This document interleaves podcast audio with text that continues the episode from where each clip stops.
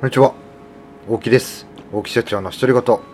今日も始めていきたいと思います。すいません。ちょっとね10秒間ボケ途中でね フリーズしてしまいました、えーこの配信では即戦力で仕事に役立つ情報企業転職昇進個人では自己投資前向きで成長できるお話をしております。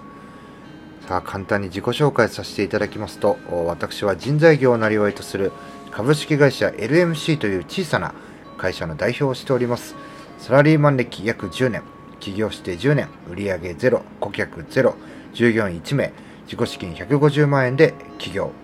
赤字黒字倒産の危機を乗り越えて売上ゼロから1億を目指して日々奮闘しております。なんかツイッターはちょっと騒がしいですね。なんだろうこれ。なんだなんだ。大丈夫？ありがとうございますね。えーえー、奮闘しております。さあ、えー今日はですね、僕お昼、ちょっとお昼休みを使って、今ちょっと食事、ちょっとね、胃の調子が悪いっていうのもあって、食べないように、なるべくちょっと食べないようにしてるんで、昼の時間を使って、ちょっとね、えー髪を切りに行ってきたんですけども、えーもう長いんですよね。もう同じところを通ってますんで、ずっとね、20代の時から 通ってます。もう10何年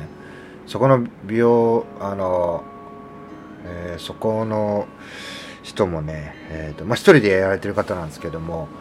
もう23年とか4年。で僕がもう19年ぐらい通ってるのかな。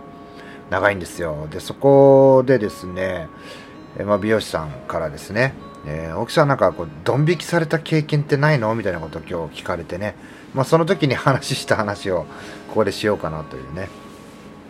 まあ、ドン引きされた経験なんてね、たくさんありますよ。えー例えば僕、あの、サラリーマン時代一度だけね、えー転職をしました。でその理由としては、やっぱ営業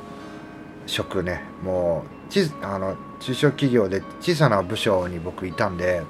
もういろんなことね、何でもやるんですよね。自分でやらなきゃいけないと。ただ営業だけはね、どうしても弱くてですね、まあ少しでいいからちょっと一回やめて、え営業を勉強したいって言ってね上司に無理言って、えー辞めてね転職したことあるんですよね。で転職して まあ1週間行って2週目2週間目の時ですね。その時にですね あのもう朝からね成果を上げなきゃいけないわけですからで中途ですからね。新卒と違いますからもういきなりね簡単な研修してはいあともう結果出せよみたいな感じだったんですよ。もう常にね、自分ではこうやってやるんだ、やってやるんだで、いろんな考え事をね、もう起きてからずっとしてて、でも身を任せるままにね、ふ普段僕その転職先っていうのを歩いて行ってたんですけども、なぜかね、電車に乗ってしまいまして、もう体が染みついてるんでしょうね。無意識のうちにですね、え転職するこう前の会社にね、出社してました。でね、みんなね、え？みたいな感じで見てたんですけど、僕もとにかく考え事をしてね、え今日はね、こういうトークのね、組み立て方していこうかなとか、こういうような 話し方で、えーまあね、広告なんですけども、商材を売っていこうかなとか、なんかそんなことばっかね、ずっと考えてたんですよ。そしたらね、朝礼の時間になってしまいまして、えーまあ上司からね、OK! お前、新しい会社早く行けって言われてね、うわ、やべえっつってね、えーまあ、新しい転職先の会社にね、すいません、ちょっと遅刻しますと言ってね、で、そそっちからも怒られ、早く来いっつって言ってね、で、上司にね、何してたんだっつって、すいません、前の会社に出社しちゃいましたって、ふざけんじゃねえみたいな感じで、怒られ、怒られて、周りの人めっちゃドン引きしましたね。いや、自分もね、まさかそんなことすると思ってなかったですけど、本当にね、考え込んでました。マジで真剣に、この営業というものを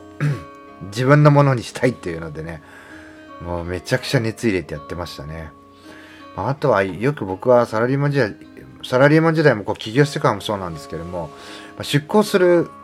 ことあるんですよね。まあ一度だけ僕もサラリーマン時あ今起業してからね、まあ、大手企業さん、有名なね、一部上場企業さんに出向した時に、まあ、他の部署のね、こう、なんていうんですかね、こう朝礼、どんなことやってんのかなっていうのをね、どうしても